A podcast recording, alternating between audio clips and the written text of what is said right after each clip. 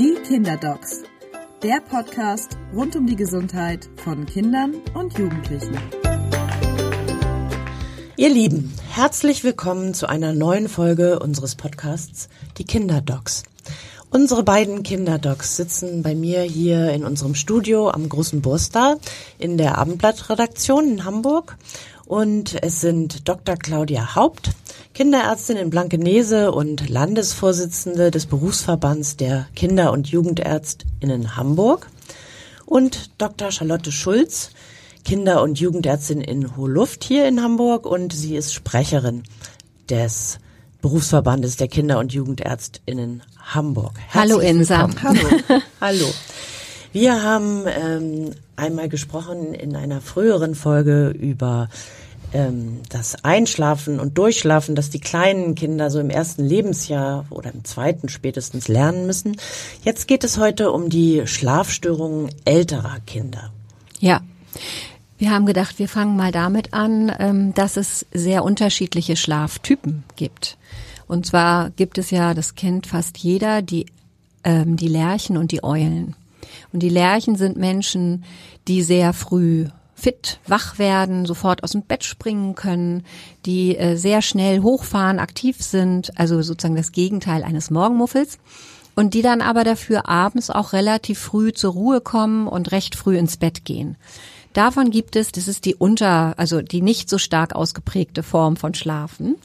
Äh, dann gibt es im, am anderen Ende vom Spektrum die Eulen und die Eulen sind halt die Menschen, die sehr nachtaktiv sind, die äh, bleiben abends lange wach und können auch bis spät in die Nacht gut arbeiten, schlafen dann aber morgens gerne lange und kommen auch ähm, frühmorgens nicht so gut aus dem Bett.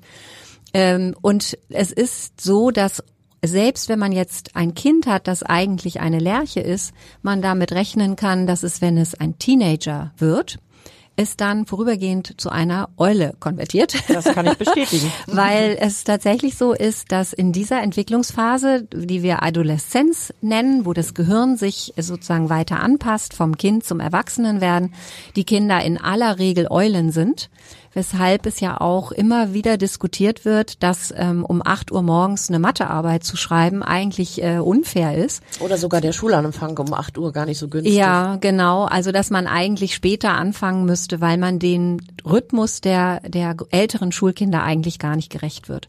Und wie wir es auch schon bei den kleinen Kindern erzählt haben, ist nicht nur der Schlaftyp unterschiedlich, sondern auch, äh, wie bei uns Erwachsenen, die, der Schlafbedarf äh, ist sehr, sehr verschieden. Und das ist nachher nochmal wichtig, wenn wir über die Einschlafstörungen sprechen. Ähm, man kann nämlich durchaus den Schlafbedarf eines Kindes überschätzen. Und es gibt in einer Familie, ist genetisch festgelegt, ne, ob man jemand ist, der mit sechs Stunden topfit ist oder jemand, der eher ähm, acht oder zehn oder elf Stunden braucht, je nach Alter. Wir haben uns überlegt, dass wir vielleicht mal als Richtschnur sagen, dass bei den äh, Sechsjährigen, da ist der Durchschnitt noch bei elf Stunden immerhin. Und trotzdem gibt es natürlich auch Elfjährige, die mit neun Stunden zufrieden sind und Elfjährige, die 13 brauchen, äh, Sechsjährige, die 13 brauchen. Und es gibt äh, unter den Teenagern in der Regel so eine Varianz von sieben bis zehn Stunden und die meisten brauchen acht oder neun. Da möchte ich nochmal ganz kurz ja. einhaken weil das wieder eine ganz besondere Altersgruppe ist. Da geht es ja nicht nur um den Nachtschlaf, sondern das ist eine Altersgruppe, die aufgrund ihrer körperlichen Veränderungen ähm, die Dinge ähm, als sehr anstrengend, also ihren Alltag oft als anstrengend erleben und einfach nochmal doch einen großen großes Mehr an Schlafbedarf haben, was sie natürlich nicht abends oder nachts irgendwie äh, äh, sich ähm, ermöglichen, denn wer geht dann schon mit 15 irgendwie gerne um 8 ins Bett? Niemand. Ähm, aber es ist normal, dass diese Altersgruppe nach Hause kommt aus der Schule und sich erstmal aufs Bett legt und entweder da nur rumliegt und irgendwie ähm, so die Zeit verbringt oder auch wirklich nochmal jeden Tag da tatsächlich eine Stunde schläft. Das Ach ist ehrlich, normal. es gibt sozusagen den Mittagsschlaf der pubertierenden Kinder. Das äh, verlassen sie, wenn sie, äh, weiß nicht, zwei oder drei Jahre sind, das Thema Mittagsschlaf und das kommt dann nochmal kurz wieder. Ja, ja, aber das ist ein häufiger Vorstellungsgrund in der Praxis, dass die Eltern mit ihren Teenagern kommen und sagen, irgendwas stimmt nicht. Mein Kind ist immer müde. Mein Kind ist immer, muss immer sich mittags hinlegen. Ja klar muss er das. Das ist total normal. Also das muss nicht so sein, ne? dass wir uns nicht falsch verstehen, aber es wäre normal. Und weil du den Mittagsschlaf gerade angesprochen hast, wir hatten da, glaube ich, letztes Mal beim Schlaf-Podcast schon kurz darauf hingewiesen, das ist ja auch so wahnsinnig unterschiedlich. Ne? Es gibt also durchaus Kinder, die mit anderthalb keinen mehr machen und es gibt Kinder, die mit vier noch einen brauchen. Aber man kann schon sagen, dass fast alle Kinder statistisch gesehen im Alter von fünf Jahren keinen Tagesschlaf mehr haben, bis sie eben in den extrem eulen Zustand und äh, nachtaktiven Zustand des Teenagers äh, übergehen. Da kann es dann wieder mal so einen kleinen Rückfall geben. Das finde ich total interessant, weil das habe ich wirklich nicht gewusst. Also das ähm, kenne ich zwar aus eigener Anschauung mit meinen Kindern, aber ich dachte immer, das wäre ähm, ein singuläres Phänomen, dass sie dann einfach nochmal äh, so schlapp sind und so viel Schlaf brauchen. Ach, wir sagen auch ganz liebevoll, es ist, ähm, das sind die Liegenden. Ne? Also oft ehrlich gesagt mit einem äh, digitalen Endgerät in der Hand. Ja, und da das, das hat mhm. sich natürlich schon verändert über die letzten äh, 10, 20 Jahre muss man sagen. Das natürlich ist das etwas, was du da ansprichst, was auch dazu führen kann, dass man immer schlapp und immer müde ist, weil man eben immer on ist und dann nachts um halb eins noch die WhatsApp-Nachrichten äh, alle beantwortet, ganz, ganz viel das blaue Licht, schlechte Schlafqualität, viel zu spät, das Gerät zur Seite gepackt, dann ist man natürlich auch tagesmüde. Aber das sind so Sachen, die ineinander greifen, das muss man dann versuchen zu sortieren.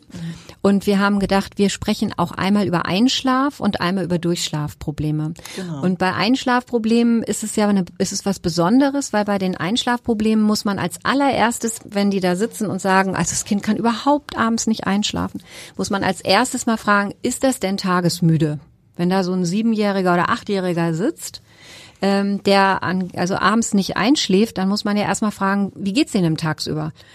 Liegt der immer morgens in der Vorschule mit dem Kopf auf dem Tisch? Nein, der ist wahnsinnig aktiv. Der kommt morgens, springt aus dem Bett, ist den ganzen Tag mega aktiv, ähm, spielt immer noch Hockey wie ein Weltmeister oder sowas. Und dann kann man ja schon mal sagen, okay, gucken wir mal, wie viel schläft denn eigentlich dieses Kind, wenn Wochenende ist. Und dann fragen wir ab, wann geht das Kind ins Bett, wann schläft es normalerweise ein, wann ist es morgens wieder wach. Dann guckt man sich das an, wie ist es denn am Wochenende, wenn der vielleicht um zehn ins Bett geht oder um halb zehn, wann steht der morgens auf? Und sehr häufig kommt dann raus, dass die Kinder genauso lang schlafen am Wochenende, wenn sie können, wie sie wollen, wie sie es unter der Woche tun. Und da kann man ganz einfach helfen, indem man einfach sagt, guck mal, euer Sohn, der braucht nur neun Stunden. Der braucht gar nicht zehn oder elf, wie die Schwester das gebraucht hat. Und dann kann man einfach dadurch, dass man erlaubt, dass die dann abends länger lesen dürfen oder so, also eine andere Bett zu Bett Zeit haben, da sind die Einschlafprobleme vorbei. Man muss aber sagen, es natürlich auch durchaus Kinder gibt, die Sorgen und Nöte haben und dann abends wirklich grübelnd im Bett liegen und einfach nicht zur Ruhe kommen und der Tag lässt sie nicht los. Und da muss man dann gucken, ob man mit den Kindern irgendwie so eine Art Hygiene macht, ja, dass man, dass man Dinge, die das Kind beschäftigen, vielleicht nochmal bespricht gemeinsam im Bett. Und bei hartnäckigsten Fällen, das möchten wir auch gern sagen, also wenn man sozusagen als Familie das nicht geregelt bekommt und es erzeugt Leidensdruck beim Kind, bei der Familie. Das Kind ist tagsüber total platt. Ne? Da muss man dann auch mal kinderpsychologische Hilfe in Anspruch nehmen. Es ist ja, glaube ich, so, dass jetzt durch die Corona-Zeit doch da einiges an Belastungen zusammengekommen ist für die Kinder tatsächlich. Mhm. Da ist ja von vielen Dingen ja. wie auch Kopfschmerzen oder äh, Bauchschmerzen die Rede, aber eben auch äh, von Schlafproblemen, mhm. glaube ich. Das hat sich noch verstärkt, denke ich. Ja, das hat sich verstärkt. Ich glaube, kann, man kann ganz allgemein nochmal vielleicht als Ratschläge den Eltern ähm, mit auf den Weg geben, dass die Kinder tagsüber tatsächlich sich viel bewegen sollen, dass die wirklich am besten wirklich Sport machen, ähm, zwei, dreimal die Woche, aber eben ihre alltäglichen Wege zu Fuß oder mit dem Fahrrad bestreiten. Das ist ganz, ganz hilfreich, wenn man körperlich müde ist, als wenn man den ganzen Tag irgendwo nur rumgesessen hat und ähm, gar nicht so richtig ausgepowert ist. Dass sie darauf achten, dass sie nicht noch die ähm, Pizza direkt irgendwie zehn Minuten vorm Schlafen gehen, irgendwie essen. Niemand kann schlafen, wenn der Bauch so voll ist, dass man keine Cooler abends trinkt, sollte selbstverständlich sein, ist es aber nicht. Ja, also dass man auch dann diese Dinge denkt ähm, dass man eben auch eine schöne Schlafumgebung ähm, schafft und dass man vor allem diesen Druck nimmt. Du musst jetzt schlafen. Mhm. Niemand muss jetzt schlafen. Dann ähm, wird eben noch gelesen oder ein Hörbuch gehört, eben so für die Grundschulkinder, ähm, weil, womit man einfach so ein bisschen auf andere Gedanken kommt, damit man aus dieser Schleife, Dauerschleife, ich muss, ich muss, ich muss, ich muss, dann kann nämlich niemand schlafen. Vor allen Dingen macht das die Kinder ne? total fertig. Und ich weiß nicht, ähm, ob unter den zuhörenden Eltern vielleicht auch welche sind, die selbst Schlafstörungen hatten oder haben. Und ähm, ich kann da sozusagen aus Erfahrung sprechen und wenn man dort liegt und sagt, oh mein Gott, ich müsste eigentlich schlafen, morgen ist so ein wichtiger Tag und ich muss so früh raus und ich muss funktionieren, fühlt man sich ganz schlecht, wenn man nicht einschlafen Dann kann. Dann ist man noch wenn zusätzlich man, unter Druck. Genau, wenn man aber ganz entspannt da liegt und sagt, so, ich ruhe, ich ruhe mich jetzt aus, irgendwann werde ich schon schlafen, dann geht's einem damit viel besser. Und das muss man den Kindern auch nehmen, diesen Druck, dass jetzt um eine bestimmte Uhrzeit einfach dieses Kind zu schlafen hat. Ne? Also die Kinder sind gestresst, wenn sie zu uns kommen. Die sagen mhm. wirklich, ich kann aber nicht und ich weiß, ich muss. Und also diesen Druck müssen wir nehmen. Und das Gleiche gilt ja auch für die Durchschlafstörungen. Kann ich da noch ganz kurz zum Einschlafen, ganz kurz, weil, äh, weil, danke, weil wir ja tatsächlich auch manchmal ganz gute Erfahrungen damit haben. So ungefähr ab acht Jahren kann man Kinder autogenes Training lernen. Man kann andere Entspannungsverfahren wie ähm, ein Kinderversion von Muskelrelaxation nach Jakobson lernen. Man kann Traumreisen auf CD oder DVD bekommen. Also es gibt auch so Entspannungsmöglichkeiten, die man mit den Kindern üben kann, die es ihnen abends leichter machen. Also nicht nur Cola weg, sondern man kann auch tatsächlich so Entspannungshilfen geben. Du hattest vorhin ähm, aus äh, so Beispielen auch aus deiner Praxis erzählt, ähm, wie man Eltern oft schon gleich auch die Sorge nehmen kann, weil die Kinder nämlich, wie sich dann rausstellt, eigentlich genug schlafen, weil sie mhm. nämlich äh, tagsüber eben fit sind und auch am Wochenende gar nicht mehr Schlaf brauchen. Aber es wird ja auch den anderen Fall geben, dass Kinder tatsächlich zu wenig schlafen, weil mhm. sie einfach so ich sage jetzt mal, nervös sind, so angespannt, mhm. vielleicht auch mhm. belastet durch irgendwas, was man vielleicht auch nicht sofort ändern kann, dass diese Belastung äh, nicht abstellbar ist. Ähm, was kann man denn da tun? Und äh, ist das tatsächlich auch ein Fall für die Kinderärztin, den Kinderarzt? Ja, wir sind ja die erste Anlaufstelle, deswegen kommen die Familien schon immer zu uns. Und ähm, alles das, was wir jetzt so an Empfehlungen hier genannt haben und auch an Einordnung ähm, den Kindern und den Eltern gegenüber, also indem wir eben versuchen, diesen Druck zu nehmen, das ist das, was wir ja schon machen können, so vorab. Aber haben wir vorhin schon gesagt, es gibt sicher auch Konstellationen, wo diese Nervosität und ähm, vielleicht diese Sorgen doch einen, einen tieferen Grund haben. Und dann ähm, ist es schon sinnvoll, auch in solchen Fällen, wenn einfach der Leidensdruck so hoch ist und die Ausweglosigkeit irgendwie so im Raum steht, dass wir dann ähm, auch die Kinder- und Jugendpsychologen um Hilfe bitten und mit ins Boot holen. Ja, also immer dann, wenn die Familie und die Traumreise und die Entspannungstechnik und so das nicht schaffen. Mhm. Genau, es gibt aber ja genauso auch die Durchschlafstörungen sind nicht ganz so häufig. Also Einschlafstörungen sind sicher das häufigste Problem. Durchschlafstörungen, ähm, davon würde man sprechen, wenn man also über eine längere Zeit, ähm, mehrere Tage die Woche nachts ein bis mehrfach wach wird und diese Kinder dann unter Umständen eine halbe Stunde, eine Stunde da wach liegen. Und das ist ja das gleiche Phänomen wie bei diesen Einschlafstörungen. Diese große Sorge, oh Gott, wie soll ich morgen den Tag bestreiten und ich muss doch schlafen und was kann ich jetzt tun?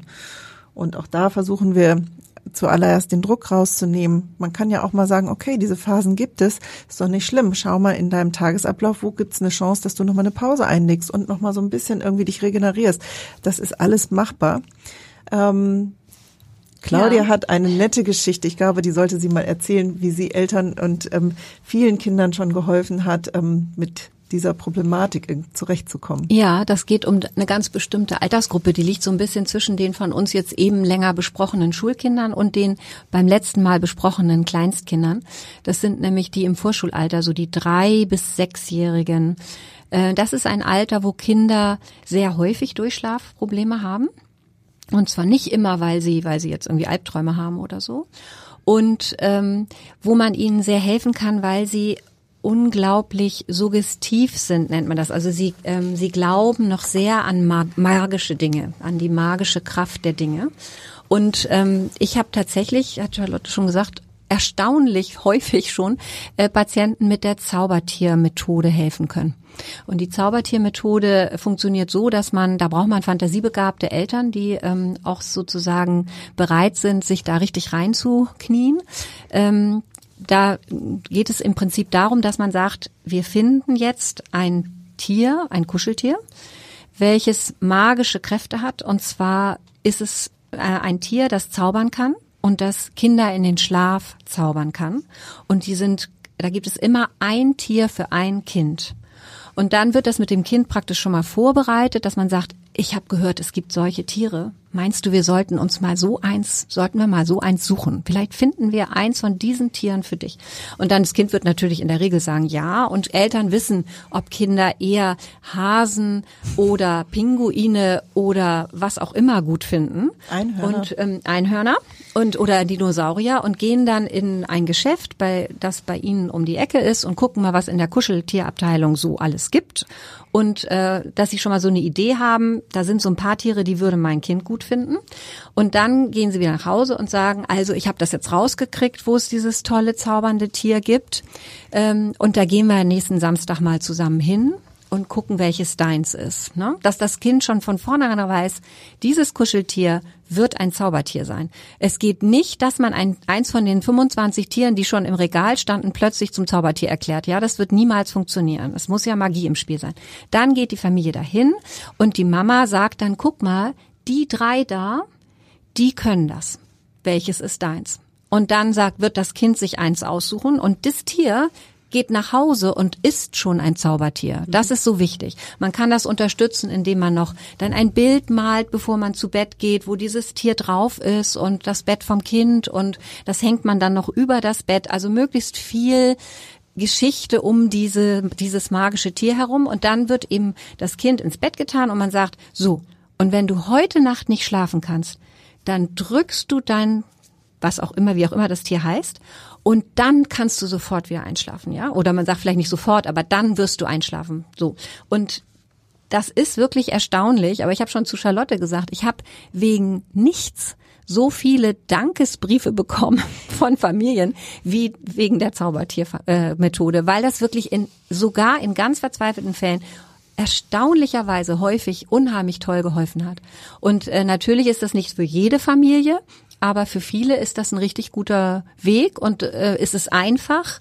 Man muss eben nur genug Überzeugungskraft einfließen lassen. Das ist wirklich eine ganz tolle Methode, super Geschichte, finde ich. Das Süße ist Geschichte, ja. ja. Mhm.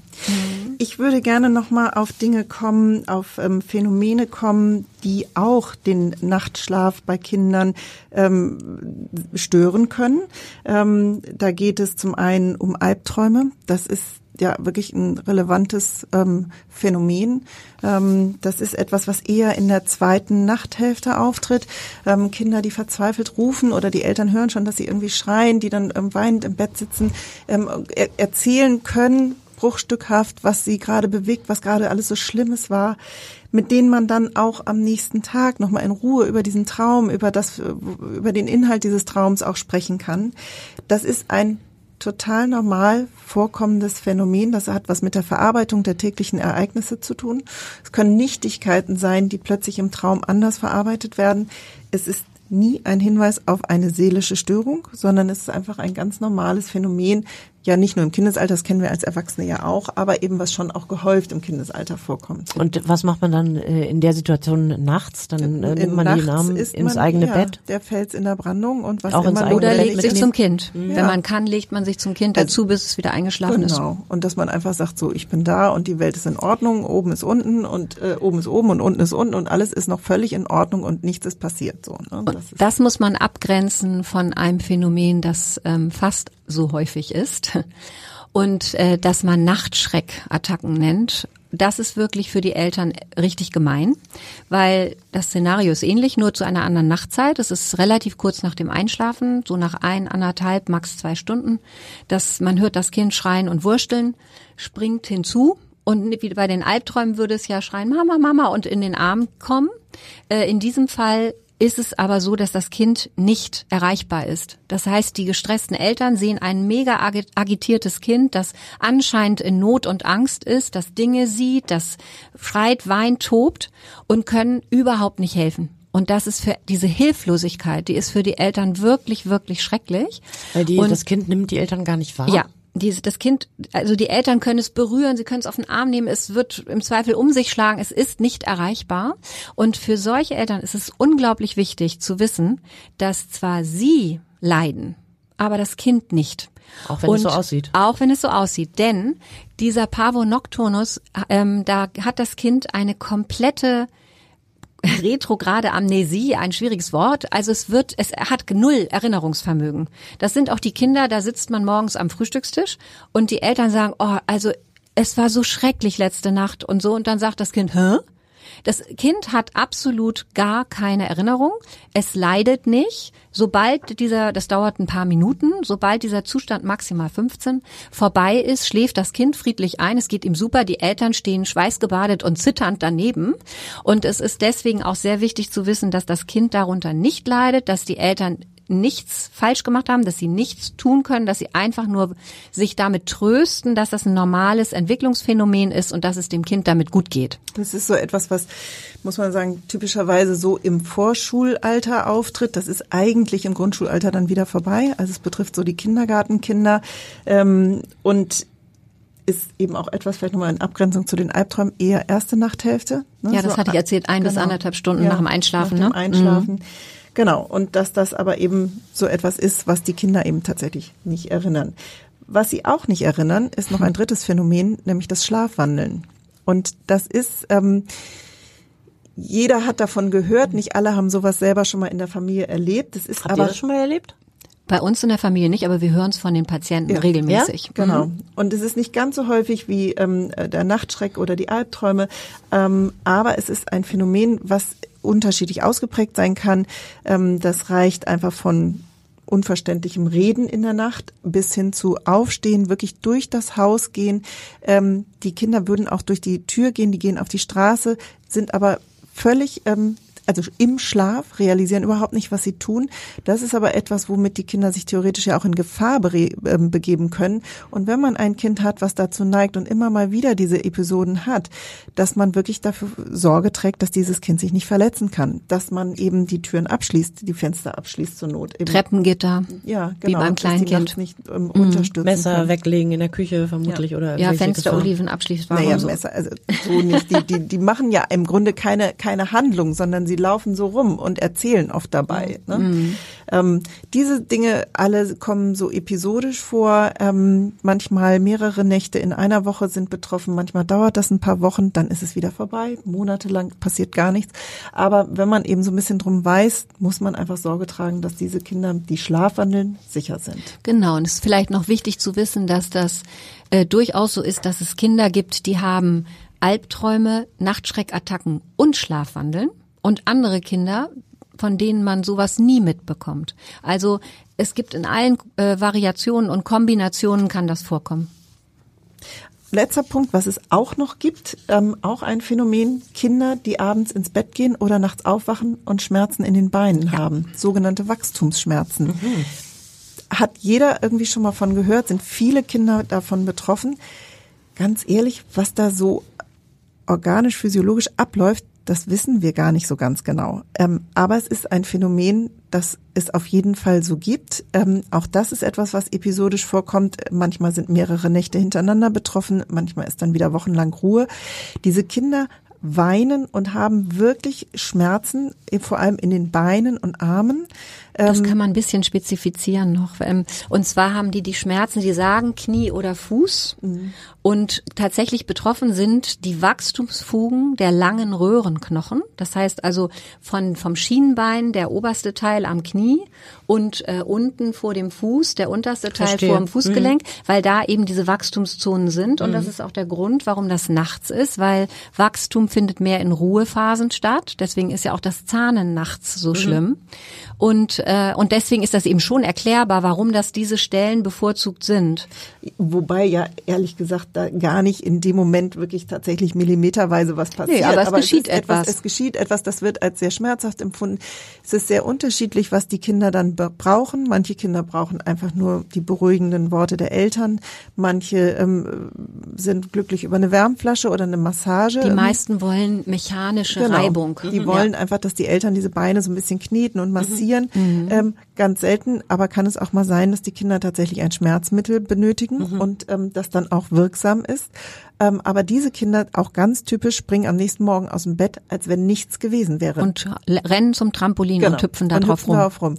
Immer dann, wenn es Schmerzen gab in der Nacht und Kinder am nächsten Morgen humpelnd aufstehen, dann möchten wir sie sofort in der ah, Praxis verstehe. sehen. Dann ist es nicht äh, die Kinder, die aus dem Bett springen und wie Claudia sagt, aufs Trampolin hüpfen, kein Problem. Mhm. Das ist wirklich dieses Phänomen des nächtlichen Wachstumsschmerzes. Genau, und zur Abgrenzung Ja, zur Abgrenzung gibt es noch, ähm, wenn es jetzt sozusagen mitten am Schienbein eine Stelle gibt, sage ich jetzt mal als Beispiel, und das Kind zeigt sechs Wochen lang immer auf diese eine eine Stelle, dann ist es auch suspekt. Dann, dann muss man auch mal eine Bild, ja, dann, dann mhm. könnte es was anderes sein, dann muss man eine Bildgebung machen. Aber mhm. diese Wachstumsschmerzen kommen ja immer und gehen und so. Da sind mal links und sind mal rechts. Und wie gesagt, wie Charlotte schon sagte, die Kinder belasten sich normal. Ja, das ist total interessant. Ich wusste auch nicht, dass man nachts vor allem wächst. Das war mir total neu. Mhm. Ja, wir leider nicht mehr. Mm, vielleicht kommen wir noch mal ganz kurz zurück auf die Eulen vom Anfang mhm. und äh, unsere geliebten Pubertiere, die ähm, gerade in der Phase dann auch anfangen, wieder deutlich mehr oder etwas mehr Schlaf zu benötigen und vielleicht ähm, ähm, auch sogar tagsüber ein Nickerchen brauchen. Wann geht das denn vorüber? Ja, wenn die, wenn das Gehirn noch ein Schrittchen weitergekommen ist im, im ich sag mal so im jungen Erwachsenenalter. Also wenn bei den Studenten man, ist das teilweise noch so. Ja, ich glaube immer dann, wenn man sich erlaubt, auf die eigenen körperlichen Signale wieder zu hören, wenn man sie wahrnimmt und auch wieder darauf hören kann. Und wenn es nicht aus Prinzip wichtiger ist, dass man wirklich nicht vor zwölf das Licht ausmacht, egal wie kurz dann der Nachtschlaf ist und wie müde man am nächsten Morgen ist. Ja. Vielen, vielen Dank. Ich habe ganz viel gelernt. Ähm, vielen Dank. Ich hoffe, es hat euch auch gefallen, liebe Eltern, die ihr zuhört. Und ähm, unseren Podcast, den gibt es überall, wo es Podcasts gibt und natürlich auf abendblatt.de. Ganz herzlichen Dank und bis zum nächsten Mal. Bis, bis zum nächsten Mal. Tschüss. Weitere Podcasts finden Sie unter abendblatt.de slash podcast.